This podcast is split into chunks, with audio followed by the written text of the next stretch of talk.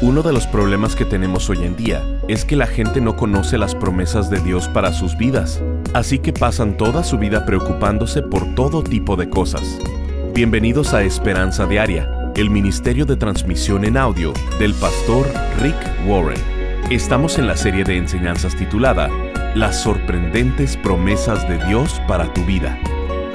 Cada vez que doy, rompo con la atadura del materialismo en mi vida cada vez que doy mi corazón crece. Cada vez que doy soy más como Jesús. Dios nos promete que cuando damos no es un desperdicio. Dios nos dice que cuando le das a Él o le das a alguien en necesidad, estarás acumulando tesoros para ti mismo en el cielo, para que lo uses cuando estés allá. Escuchemos al pastor Rick en la conclusión de la enseñanza titulada Las promesas de Dios para la generosidad. Yo he diezmado toda mi vida y Dios me ha bendecido. Tiempo después, cuando llegué a la universidad, comencé a aprender a dar por fe. Recuerdo muy bien en una ocasión tenía una deuda con la universidad de 500 dólares. También le debía 10 dólares de gasolina a un amigo y solamente tenía 50 en mi cuenta de banco. Yo sabía que ese dinero no me iba a alcanzar para cubrir mi deuda de 500 y la de 10 dólares que debía a mi amigo. Y recordé un versículo que habla sobre que al darse te iba a regresar. Leí el versículo sobre el sembrar y cosechar. Leí sobre todas las promesas que hemos hablado. Fui al banco y saqué esos 50 dólares que tenía y decidí que se los iba a dar a la Asociación de Biblias de América. ¿Por qué los escogí a ellos? No lo sé. Solo pensé, están haciendo Biblias para darle a la gente alrededor del mundo, así que envié la donación de 50 dólares a esta asociación. Con el dinero, también envié una nota escrita que decía, soy un estudiante muy pobre y tengo varias deudas. Este dinero no me iba a alcanzar para pagar lo que yo debía, así que pensé que sería mejor que lo diera. Estoy confiando en Dios, que Dios cumplirá sus promesas que si doy, Él me lo devolverá. Si alguien lee esta carta, ¿podría orar por este pobre estudiante de universidad? Un mes después, me invitaron a compartir en una iglesia en el centro de la ciudad de Los Ángeles, en California.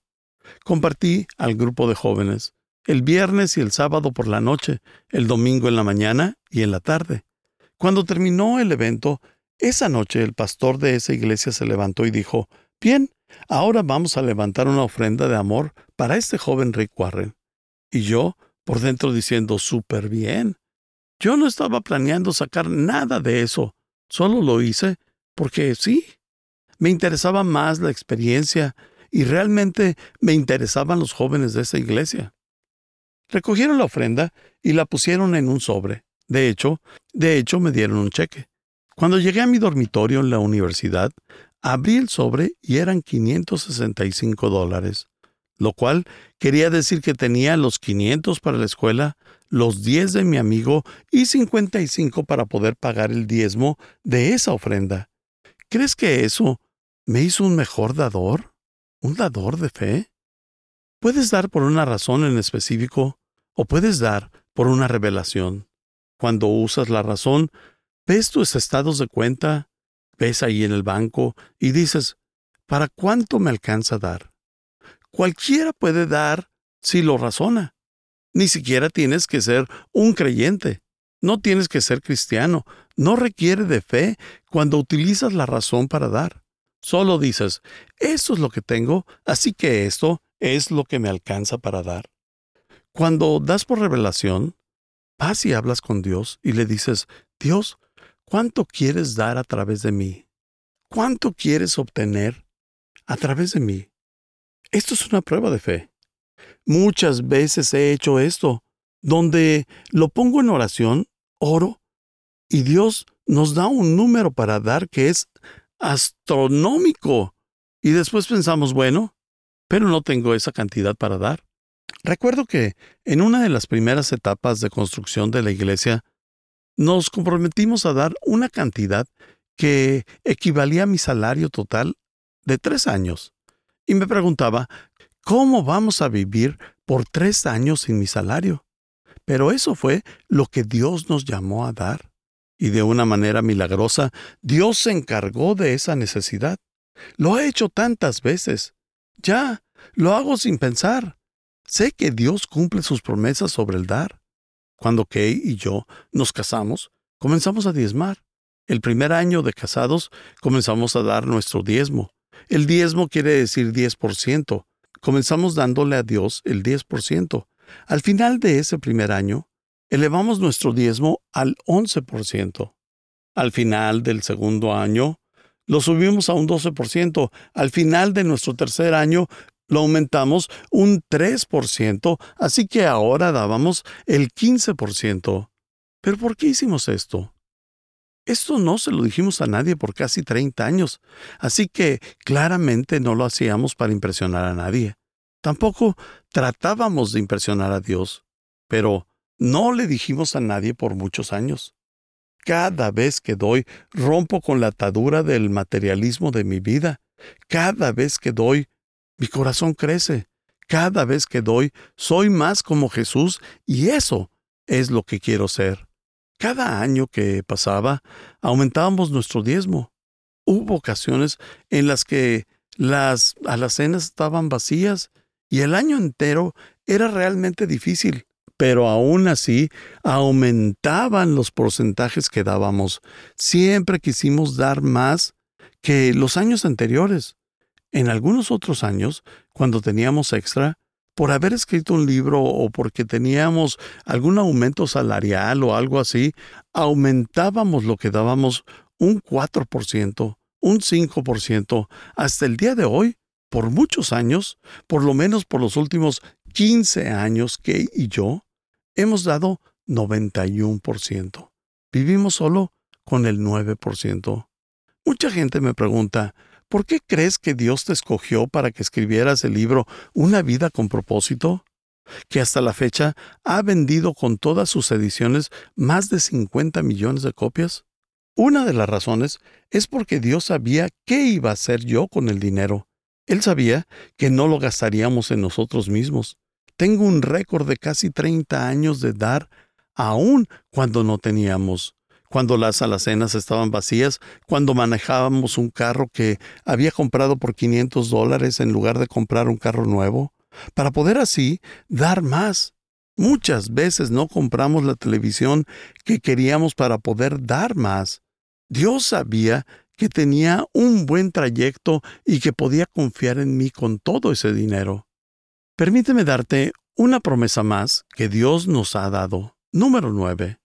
Dios nos promete que nuestra generosidad está siendo almacenada en el cielo como un banco, como un tesoro, para que lo use cuando esté yo ahí. Dios nos promete que cuando damos no lo estamos desperdiciando, sino que Dios lo está almacenando en el cielo. Veamos algunos versículos sobre este tema Primera de Timoteo 6, 18 y 19 nos dice, deberían ser ricos en buenas acciones y generosos con los que pasan necesidad y estar siempre dispuestos a compartir con otros. ¿Pueden hacer esto? Esta parte es la premisa de la promesa. Generosos con los que pasan necesidad y estar siempre dispuestos a compartir con otros lo que Dios les ha dado. Y esta es la promesa. De esa manera, al hacer esto, acumularán su tesoro como un buen fundamento para el futuro. Aquí está hablando del cielo, a fin de poder experimentar lo que es la vida verdadera. Quisiera que recordaras estas dos cosas.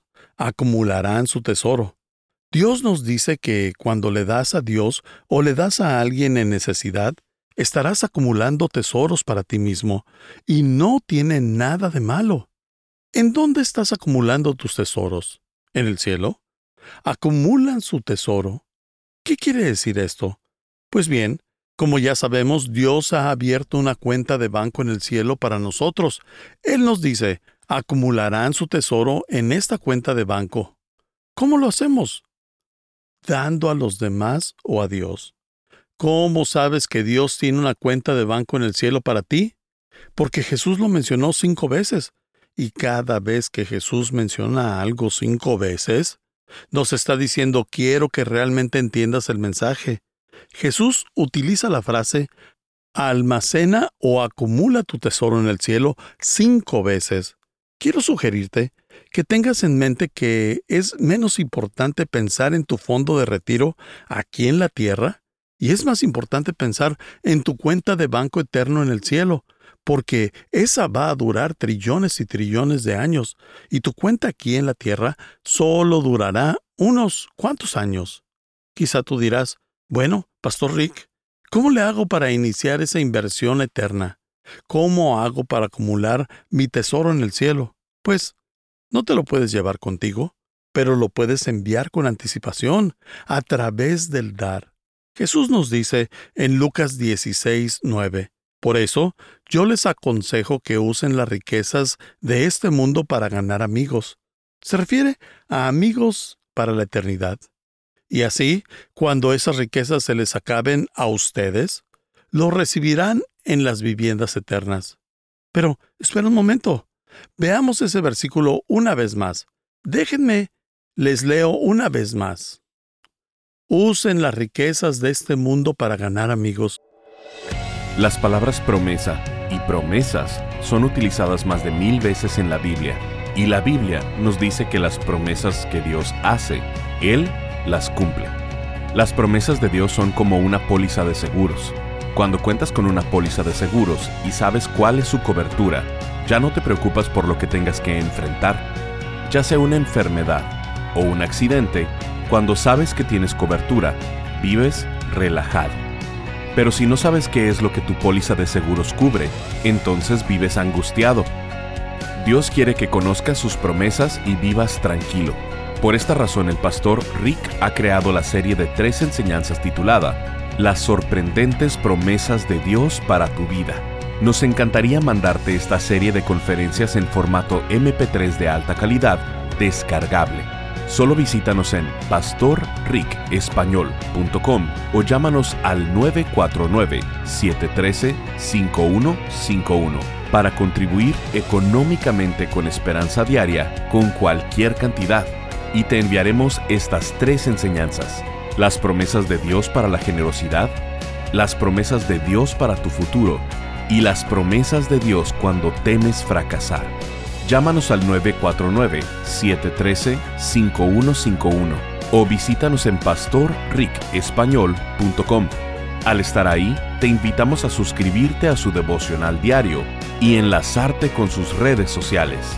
Si quieres hacerle saber al pastor Rick la manera en que estas transmisiones han tocado tu vida, escríbele a esperanza@pastorrick.com.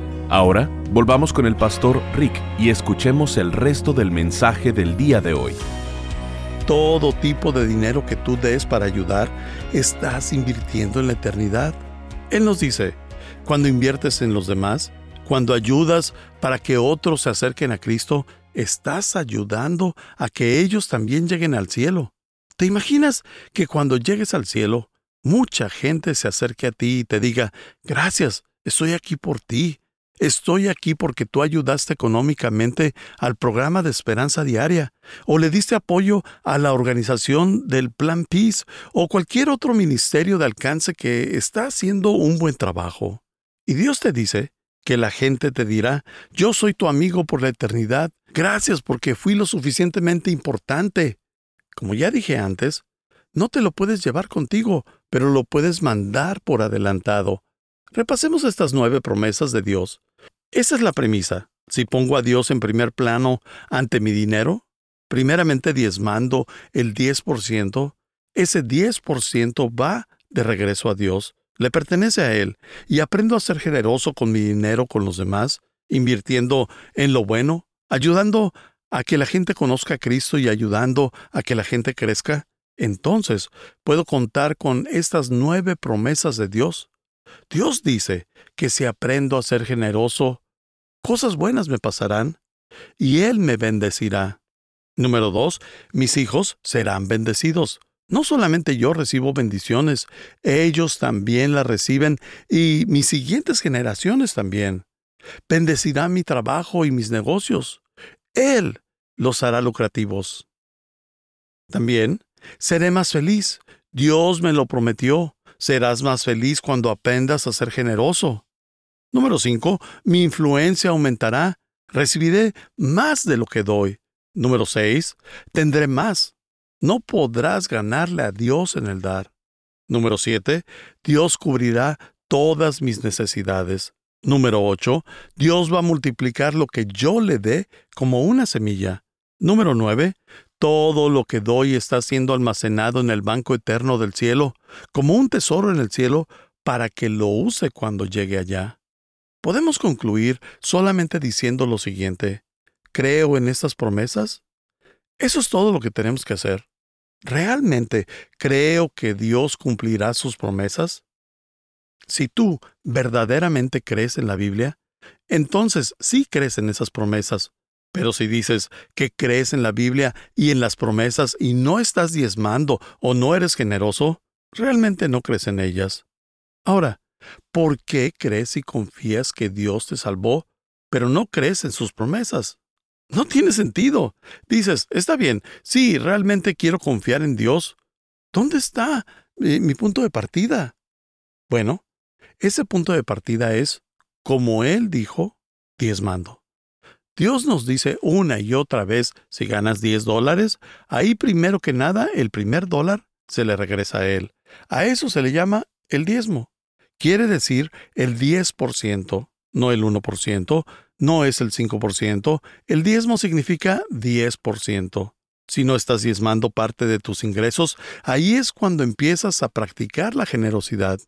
No puedes considerarte generoso si le estás robando a Dios. ¿Sabes que en las Escrituras por lo menos diez veces Dios dice, la primera parte de tus ingresos me pertenece? El diezmo es mío. Ese dinero es santo para mí. Nos dice también, no puedes usar esa parte de tus ingresos que te doy en ti. Puedes usar el otro 90%, pero Dios nos aclara que si lo hacemos, estamos tratando de hacerle trampa a Él. Dios es muy específico con este tema. En el libro de Malaquías, Él comienza de manera negativa y al final se convierte en positivo, pero empieza reprendiendo a su propia gente por no confiar en Él, por no diezmar y después los reta con una promesa de una recompensa. Terminamos con este versículo en Malaquías 3, 8 al 12. Aquí Dios está hablando. ¿Debería el pueblo estafar a Dios? Esta es una pregunta muy importante. Dios nos cuestiona diciendo, ¿debería el pueblo estafar a Dios? Sin embargo, ustedes me han estafado. Pero ustedes preguntan, ¿qué quieres decir? ¿Cuándo te hemos estafado? Me han robado los diezmos y ofrendas que me corresponden. Traigan todos los diezmos al depósito del templo para que haya suficiente comida en mi casa. Fíjate cómo dice que sea como un acto de alabanza a su casa y que el diezmar no es dar limosna. El que le des a tu hermana no es diezmar. Traigan todos los diezmos al depósito del templo. No tiene un uso específico, solo dice para que haya suficiente comida en mi casa. Si lo hacen, dice el Señor de los ejércitos celestiales, les abriré las ventanas de los cielos, derramaré una bendición tan grande que no tendrán suficiente espacio para guardarla. Inténtenlo. Pónganme a prueba, sus cosechas serán abundantes porque las protegeré. Esa parte es lo que vimos antes sobre nuestros sacos de grano siendo presionados y sacudidos para que se llenen al máximo. Las protegeré de insectos y enfermedades. Las uvas no caerán de las vides antes de madurar, dice el Señor de los ejércitos celestiales. En el versículo, Dios dice, Pónganme a prueba. Esa es la única parte en la Biblia que Dios dice esto, que Dios nos dice, puedes comprobar que existo. Cuando Dios nos dice, les abriré las ventanas de los cielos, nos está dando la recompensa. La reprensión fue, me han robado los diezmos, pero la recompensa es, pónganme a prueba, háganlo. Les conviene, miren.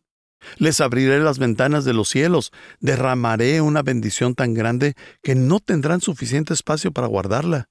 Después, también dice, los protegeré de insectos y enfermedades. ¿Sabes que porque no le das este dinero a Dios como diezmo, Dios permite que entren cosas en tu vida como las plagas? Puede ser cualquier cosa desde que el refrigerador se descompone o que tu carro eh, necesita reparaciones, entre otras cosas. Dios permite eso porque nos está diciendo, no te vas a gastar mi dinero, lo vas a tener que dar. ¿Por qué diezmar es tan importante en tu crecimiento espiritual? Bueno, pues primeramente, libera todas estas promesas que hemos atado. En Deuteronomio 14:23 aprendemos que el propósito de diezmar es para aprender a poner a Dios siempre primero en nuestras vidas. Si no diezmas, Dios no ocupa el primer lugar en tu vida. Muéstrame tu agenda, muéstrame tus finanzas y yo te voy a enseñar qué es lo que ocupa el primer lugar en tu vida. Él nos dice, dame la primera parte de tus ingresos en el primer día de la semana.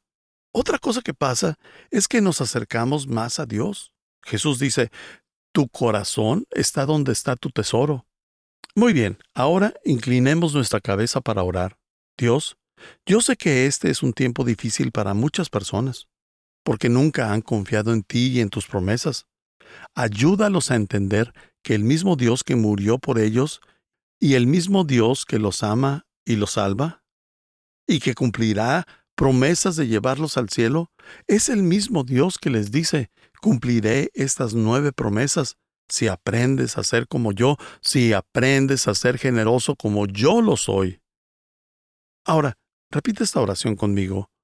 Dios, quiero estas promesas en mi vida. Dios, quiero que me pasen cosas buenas. Quiero que mis hijos sean bendecidos. Quiero que mi trabajo o mis negocios sean bendecidos. Quiero ser más feliz. Señor, quiero que mi influencia aumente. Quiero terminar con más de lo que ahora tengo.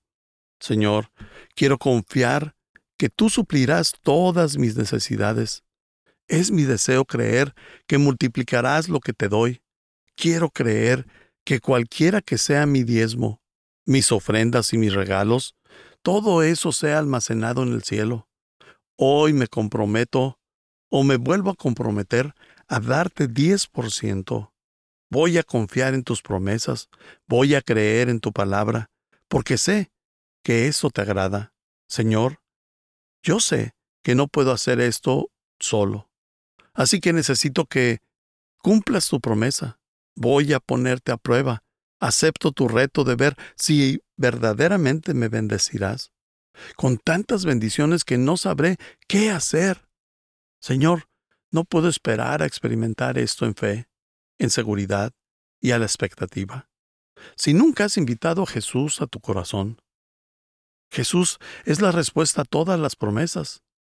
Repite conmigo, Jesucristo, ven a mi corazón y a mi vida, y lléname con tu amor Quiero seguirte el resto de mi vida.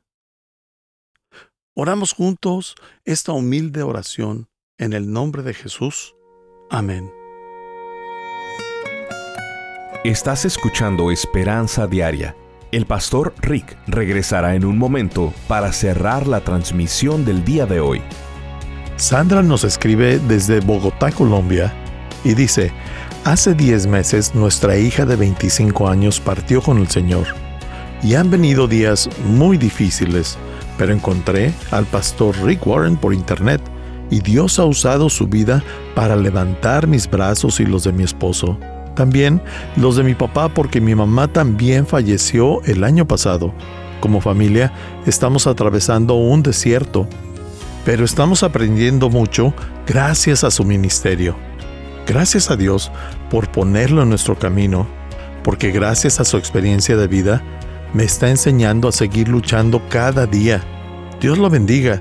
Quise escribir para agradecerle a Dios por sus vidas y por todo el ministerio. Bendiciones. Gracias por acompañarnos. Si quieres mantenerte en contacto con el pastor Rick, visita pastorricespañol.com y síguelo a través de sus redes sociales. Y si quieres hacerle saber la manera en que estas transmisiones han tocado tu vida, escríbele a esperanza.pastorrick.com.